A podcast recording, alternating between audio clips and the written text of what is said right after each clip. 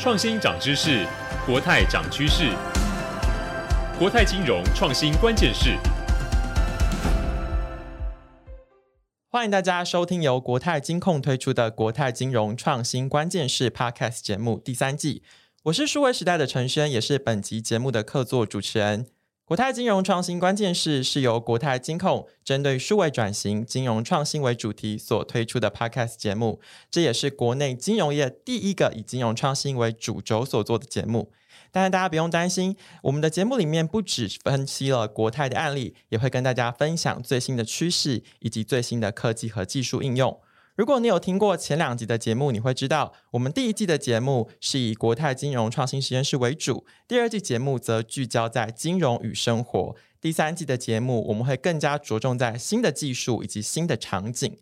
这样听下来，大家应可以知道第三季的节目可以说是干货满满，每一个主题我们会分成两集来做。那今天呢，我们第三季的首发我们要聊的主题是区块链以及 Web3 的产业应用。在今天节目正式开始之前，先让我来跟大家介绍一下本集的节目来宾。首先，第一位我们欢迎的是国泰金控数位架构发展部的林正宪 Eric，欢迎。嗨，大家好，我是 Eric。第二位则是我们区块式的创办人及作者许明恩，欢迎明恩。Hello，大家好，我是区块式的作者许明恩。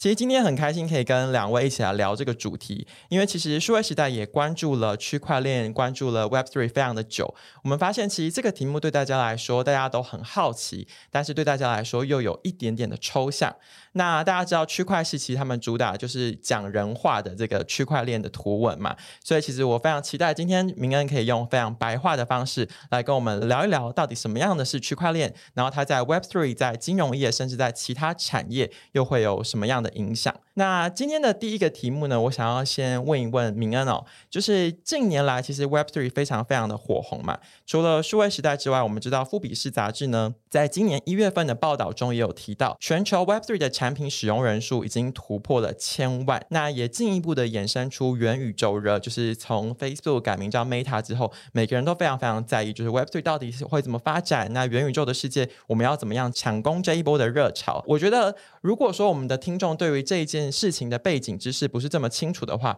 可不可以请你先稍微跟我们聊一聊区块链的技术在目前为止有经历了哪一些重要的里程碑？它扮演了什么样的角色？为什么它可以去催生出这么多的新产品跟新服务呢？明恩，OK，我想绝大多数人可能未必对于区块链的技术背后到底呃它在做什么，然后它如何运作那么清楚。但是我相信大家绝对都有先听过呃一个就是加密货币叫做比特币。这大家在新闻上一定，除非你最近这三年都没有看新闻，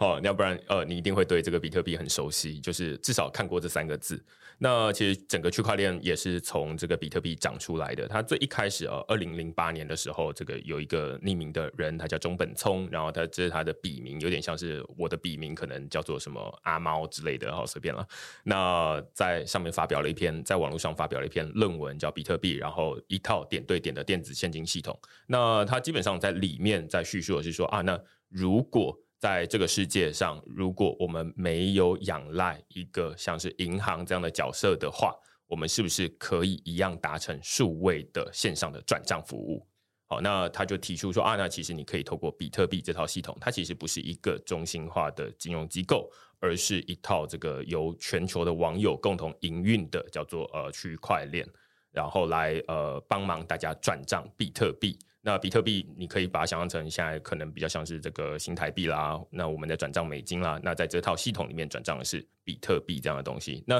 于是它就呃从二零零九年上线至今，大概已经呃超过了十三年左右，十二年、十三年的时间。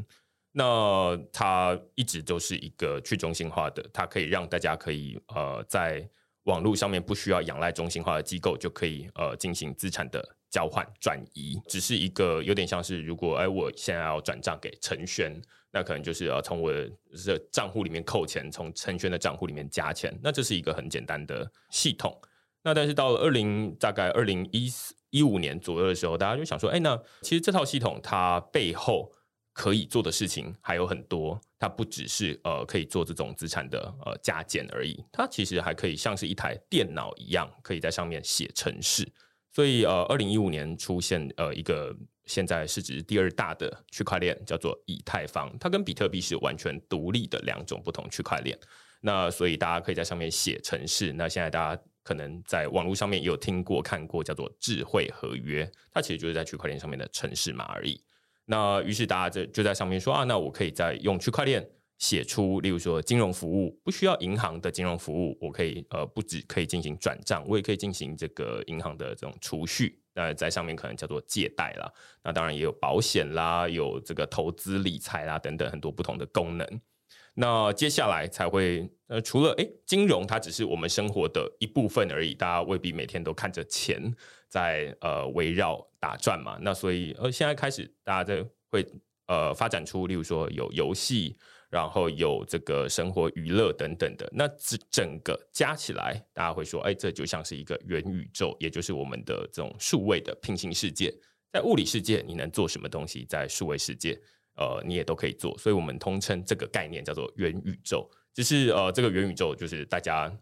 就是每一个人十个人讲十个人元宇宙，每个人的定义都不太一样啊。呃，像这个 Meta，刚刚前面承轩有提到，就是 Meta 它的元宇宙。跟例如说，如果你有在投资美股的话，你可能知道说，哎，这个元宇宙第一股叫做 Roblox 哦，然后呃，小朋友他可能在玩的是麦块 Minecraft，那这个币圈仔在投资的元宇宙叫做 The Sandbox 或者是 Decentraland，那所以每一个这个元宇宙都长得不一样，那到底哪一个才是？这是呃，接下来大家还要争论一段时间的话题，它还是在一个发展的阶段，但是你大概可以从这个历史的发展，你就从啊，比特币、以太坊。然后，哎，现在在上在以太坊上面，或者在很多不同的区块链上面，长出很多不同的应用。那现在大概到了第三个阶段，这样子。好，那刚才明恩的分享里面，我们已经听到了很多呃区块链接下来几个比较大的应用趋势哦。那我不知道，Eric，你作为自己现在在金融业工作的人，你觉得这个趋势或者说这个技术，对于呃不管是 Web Three 啊，或者是元宇宙，甚至是对于各个产业之间，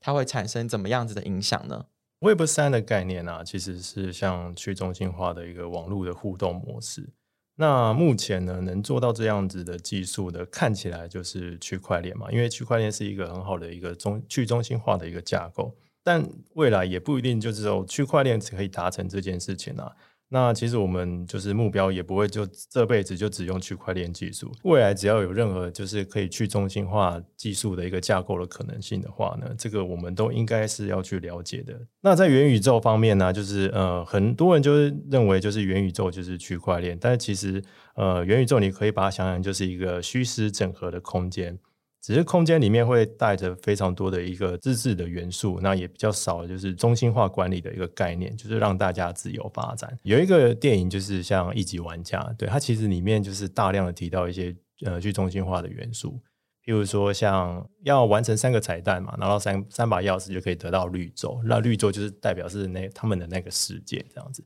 还有就是他们在呃里面赚的钱可以拿到现实上去使用，那就跟我们的加密货币其实是一样的。然后再就是呃去中心化概念，就是玩那个呃主角就是最后就讲说，这个绿洲是属于大家的，不属于某一个企业所拥有的这样子。对，所以一级玩家跟元宇宙其实是很类似的概念。对，他们主要就是呃想要强调就是去中心化的一个概念这样子。中心化其实是呃虚拟世界的天敌啦，因为它的呃权力啊就是会随意的去改变呃游戏世界的规则。对。那你就想象一下嘛，我们的现实世界啊，就已经呃很多组织或很多机呃很多机构在约束这样子。那我们总不能就是说啊，我们去呃虚拟的世界里面，然后还要是这样被同一个呃一些组织去去所控管这样子，对。所以基本上我觉得元宇宙会跟区块链会有这么样的密切的结合，我觉得是这个原因。那也不一定就是说区块链会对于这上面的影响会。这么深，因为我刚刚有提到，就是呃，区块链只是一个技术，那未来新的去中心化的架构呢，都可能会影响到元宇宙或是 Web3 的一个一个发展。其实区块链技术发展了这么久，那它现在仍在是一个持续发展的跟变化的进程嘛？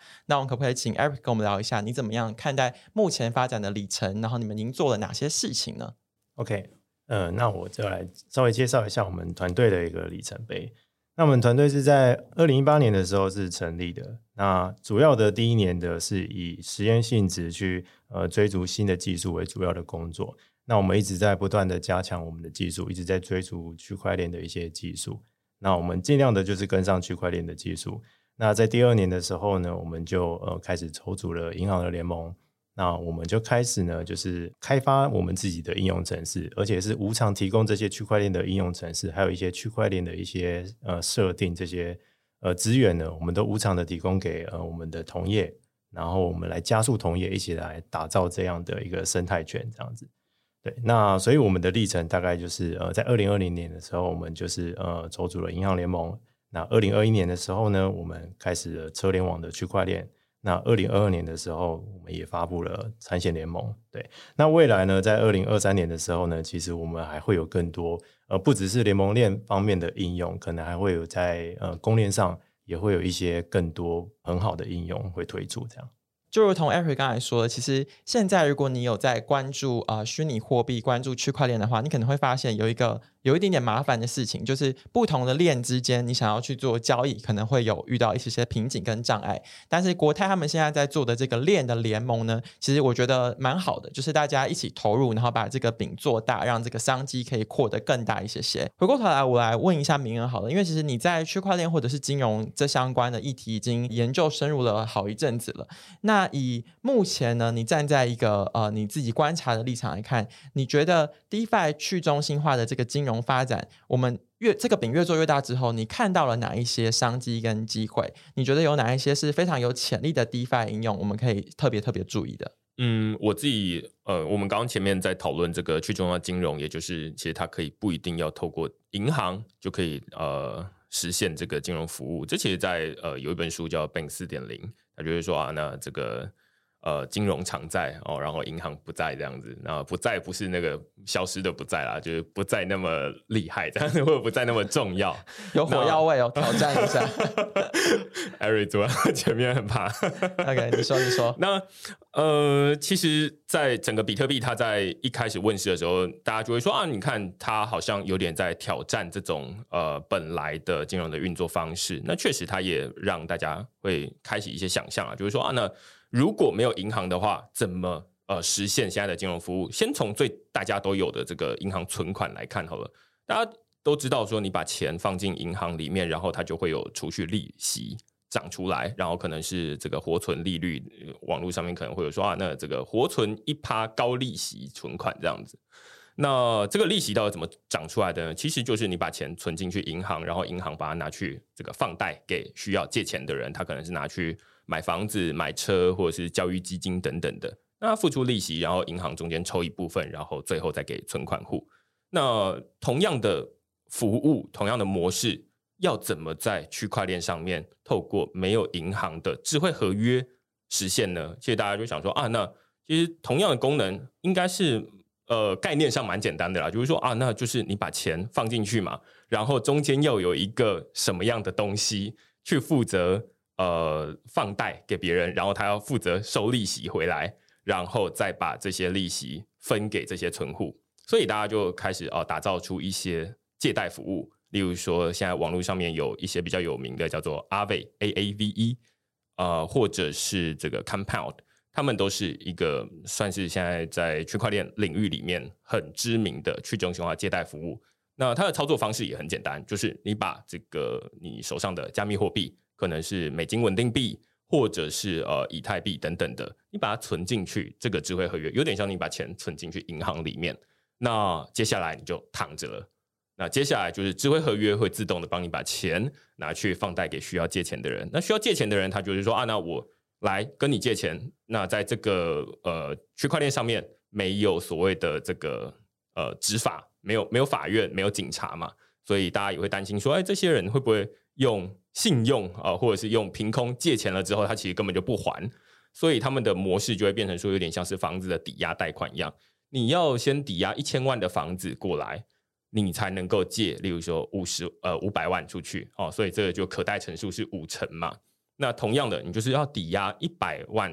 呃一百块等值的这个以太币过来，你才能够借五十块等值的美金稳定币出去。那呃，如果这个呃价值你抵押的价值如果是呃忽然越来越低的话，那可能就会有被清算的风险。如果大家对于这个金融非常熟悉的话，你就知道说啊，那这运作其实跟传统的金融其实没有差多少。那只是现在中间负责处理这种放贷啊、借款的，已经不是中心化的银行，而是一个呃，就是大家写开发者呃工程师写好的一个智慧合约，在处理这件事情而已。那这就这有什么影响呢？大家觉对于台湾人来说啊，就会觉得说，哦，我就我就有银行，我就用国泰就好了。那有什么有什么呃需要把钱还要特别搬到智慧合约去？而且大家常常在新闻上面看到说。智慧合约又很常被骇客攻击啊，然后钱就不见了。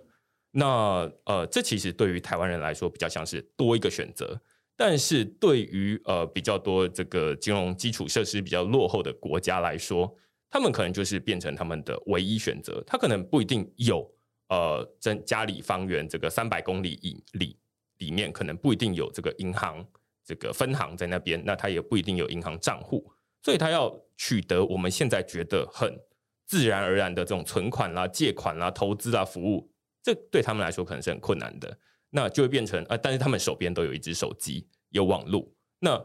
像是这样子一个呃去中心化的金融，对他们来说就会变成说啊，那他只要有加密货币，你可能会问说啊，加密货币怎么来啊？那呃，在很多不同的国家，就有点像我们去这个东南亚国家，你可能可以在银楼里面换到钱。同样，他们可以在这家里的周边商店，可能会有人在提供这种比特币、加密货币的这种兑换服务。所以，他们只要有网络、有手机，你就可以把钱存到去中心化的智慧合约里面，然后呃，享受同样的借贷服务，他也就可以存款了。他不需要先呃先有一个身份证，然后要持着双证券去开户，然后又要怎么样，而是呃用。比较低门槛的方式参与最基础的这种金融服务，这样子。刚才明恩有聊到就是风险这一件事情嘛，那我觉得就是如同你刚才讲的啦，其实数位时代研究了台湾的金融市场，其实我们一直处于一个。过度饱和的状态，其实对我们来说，这真的就是一个 Plan B。就是如果你有好奇心，你对未来趋势有一点研究的话，你可能就会想要做，你愿意去尝试这个冒险。可是我相信，对于金融业本身来说，你们自己对于风险管控，或者是对于这些风险的处理，是更加更加小心的。那 Eric，你怎么看待 DeFi 的这个应用呢？就是你觉得最近有没有什么样的时事或者是趋势，是你在站在你自己作为一个金融业的从业人员，你比较在意的事情是什么？呃，我相信如果有在关注币圈的呃各位朋友们，应该可以了解到，就是在上个礼拜应该有发生一个大事，就是呃 Terra 的这个 Luna 这个项目呢，基本上就是从呃神坛跌落到谷底这样子。那这个话，至少我可以在呃有生之年，就是可以跟我儿子或是孙子炫耀说，哦曾经遇过就是前三大的加密货币市场，然后直接一个礼拜直接变币值这样子的一个一个事件，对。那这个事件给了我们什么样的启示呢？其实就是我们在投资这些 DeFi 的时候呢，刚刚像明恩所讲的，就是它缺少了就是像呃法源的一些约束。那这边的话呢，就会变就是这边这样的风险会直接是转交呃转嫁给这些呃消费者、投资者。那呃未来的产业的话呢，我觉得有一个产业一定会就是因为这个东西而慢慢的开始被浮上台面。像是呃，就是保险的部分。以往的话呢，可能大家比较不太在意，就是呃，去中心化金融的一些保险这样子。对，那我觉得未来的话，呃，这个保险的这个项目呢，一定会比较呃有多了发展的空间这样子。那呃，也因为最近就是有一些像是呃 Oracle 的技术，就是预言机的技术。那预言机的概念是什么呢？它就是有点像是呃，区块链是一个封闭的世界嘛。那你就把它想象就是一个呃没办法呃到现实世界上去取资料的一个世界，对。那呃我们可以利用预言机的这个技术呢，它可以到呃就是真实的世界去拿资料。那你可以到真实世界去拿资料的时候呢，你就可以呃更好的去呃了解到就是说呃发展这个保险的项目啦，就是呃我可以呃写一个智能合约，然后。呃，去拿上就是，譬如说我现在的航班资讯，譬如说你做了一个航班资讯延误的保险，那你可以去拿航班资讯，通过智能合约来做一个理赔的动作，又或者是你可以去拿天气的资讯，那你可以去呃知道就是说呃农作物在这个地区的话，因为遇到飓风的损害的话呢，那你也可以得到一个赔偿这样子。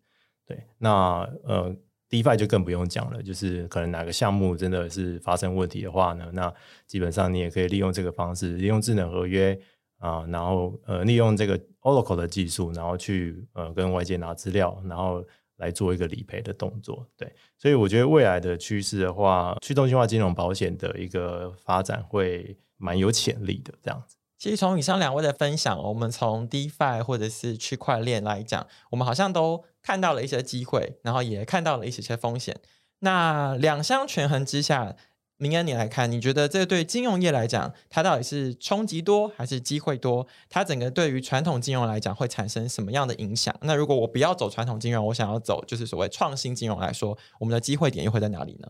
我们刚刚前面就是讨论说，像刚刚说啊，有可以不需要经过银行的这种存款服务，那它当然是可以让很多没有办法参与这个金融传统金融服务的人，他可以进到这个享受最基础的金融服务。但是反过来说，就像刚刚 Eric 说啊，那这就是一个没有法规规范，它之所以会成本那么高，就是因为。呃，它需要有很多的法规的规范，那它需要确认你是谁。但是，哎，你现在开放了很多人进来，但是，哎，这些人正好也没有被保护到，所以就会有呃保险的需求。我们刚刚在讨论这种像 DeFi，它有它的机会，它有它的风险嘛。那但是，其实我们在国外啊，看有很多有不同的例子，会都是其实是传统金融服务，或者是它未必是传统金融，它未必是银行啦。它可能是呃一些金融新创、金融科技的新创在使用这个 DeFi 或者是加密货币的服务。举例来说，我最近呃写了一篇文章在讨论这个 Stripe，它使用就是呃加密货币来支付款项给它的创作者。大家未必会用过 Stripe 在这个收款，因为 Stripe 目前还没有支援台湾地区的收款，但是大家可能多少或多或少都有用过 Stripe 在付款。它可能你在某一个呃网页，如果你有在使用，例如说 Matters 这种呃呃写作平台的话，你要在上面成为他们的会员，或者是你要呃付费支持别人的话，那你就是要刷卡。那刷卡的服务，他们就是整合 Stripe 啊，或者是区块链的这个订阅服务就是 Stripe 啊。那你就是你其实不一定知道说，哎，背后到底是谁在扣你的钱，或者谁在提供这个金流服务，但是这是 Stripe。那呃，过去这些呃收款，例如说创作者他收到钱，像区块链这样收到钱，我要呃 Stripe 他没有办法直接把钱呃转到台湾来给我，因为他目前不支援台湾地区。于是对于像我这样的创作者，我就必须要在美国透过一些呃跨境的金流服务商，先在美国开一个呃银行的这个收款账户，然后再透过这个跨境的金流服务商。帮我收钱了之后，再转回台湾来，这其实有点像是大家有在买这种淘宝集运，你就知道说啊，那如果淘宝它没有办法直接寄到台湾来的话，那就要透过中间的集运商，那中间的集运商它集运商它就要呃，例如说再多抽一手嘛，然后他们也会有不同的计费方式，例如说啊，那无论是你的体积或者是你的这个呃重量等等的，那同样的钱其实也是同样这样跑，既然它没有办法直接送过来。那就要变成啊，我们要透过中间的这种跨境金流服务商来做这件事情。那 Stripe 就说啊，那其实我们本来很想要直送给很多不同的这个国家，就是很支持很多不同的创作者都做这件事情。于是，呃，只是我们没有办法真的做到而已。但是加密货币，我们看到一些机会，就是说啊，那它不分国界，它只要有网络，我们就可以转账过去。那所以我们现在开放。呃，让接下来他们就在尝试，就是说啊，那是不是可以用加密货币直接付款给他们不一定支援的地区的创作者？就说啊，那你虽然没有办法，我们虽然不能直接用银行转账到你的国家去，但是我们可以用美元稳定币 USDC 转到你的加密货币钱包，那你就可以直接收到钱了。那这就等于是，哎，本来要透过集运商，哎，现在淘宝又可以直接寄送到你家。而且不需要中间经过任何中间人，那这就是一个蛮有代表性的例子。说，哎，现在的金融科技，他们其实未必跟我们刚刚前面在讨论说啊，去中心化金融好像跟这个银行中心化金融好像是一个 冲突。对对对，就是呃打对台的关系，嗯、其实不一定，就是没有人限制说，哎，这个中心化金融服务银行不一定不能使用这个区块链的技术。那反过来说，哎，这个。像刚刚这个 Stripe，它就是一个很有代表性的例子，说啊，那我们既然要走这个传统金融很麻烦，那我们就用加密货币来省事一点，这样子。就如同刚刚明恩讲的嘛，银行不一定不能用区块链金融技术。那就我们了解，我们知道国泰已经在着手这一块了。那 Eric 这边可不可以分享一下国泰怎么用呢？那以及你们自己怎么样看待整个区块链技术对于金融业产业下一步的影响跟变化？OK。呃，其实区块链啊，大家耳熟能详的，一定就是拿加密货币来当举例嘛，这样子的应用。但是我觉得应用就是会再更广一点。对，那我们国泰呢，主要就是利用呃区块链来做一个联盟链的一个架构与技术，来突破我们同业之间的一个资料交换的一个瓶颈。那为什么我会说这个是瓶颈呢？因为呃，原则上来讲的话，我们要跟呃其他企业去做合作的时候，我们大部分可能就是像呃用透过 API 的方式，我抠你家 API，我把资料丢给你，那你抠我家 API，我把资料丢给我，这样你把资料丢给我这样子。但是在呃金融业的话呢，这个东西就会比较难去实现，因为呃金融业的法呃的那个内机内控的比较严格。对，所以基本上，如果我要把我家的资料丢到你家的话呢，那我觉得这个在内稽内控就有很多可以讨论的空间了，这个可能就吵不完了这样子。对，所以呃，我们拿呃区块链来做这资料交换的这个架构呢，其实就是呃，我们可以利用我们一样是把区呃资料放在我们家的这个概念，但是我们只会呃去呃分，就透过智能合约的方式去分享我们需要分享的资讯。对，那我们可以把我们要分享资讯这些伙伴们都找齐，那我们就是透过打造这样的生态的一个链来做一个呃金融产品这样子。所以我觉得，就像你刚才说的，我觉得它很有趣的地方是说，过去金融业之间在这个大场景下，大家都是彼此竞争的关系。但我觉得，在这个生态系下，我看到的是一种竞合，就是竞争又合作，然后大家可以互相把这个东西做得越来越好。那除了资料交换这一块之外，你就觉得区块链技术对于整个金融产业下一波的革新会是什么呢？OK，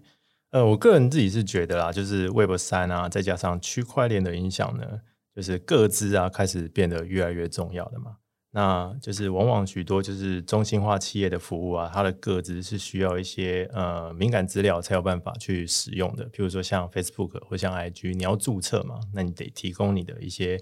呃个人资讯。这个还比较不是敏感的。那如果是敏感性资料，像是呃你的病历，某一些保险呢，它的呃某些险种，它可能会要求你去提供，就是去医院筛检的一些病历资料，提供给他，然后他们会再做一个核保的动作。那核保动作就是人工的方式去做核保的嘛，那可能就是会有经过呃。你也不知道经过几手的员工去看过你的资料去做一个核保，那你的病历上面都是你的一些敏感性的资料，对，那这个东西呢，我觉得呃，你也不能确保就是说那些员工有没有去做一个呃资料的各自的外流的一个部分，对，所以我觉得在 Web 三点零的时代呢，就是会回归到就是把这些个资呢还给呃每一个消费者，由消费者他全权的去掌掌控他的个资要怎么样的去使用。而且不会真的去曝光这样子，呃，DID 就是一个很好的技术，就是呃，我可以把 DID 的这个呃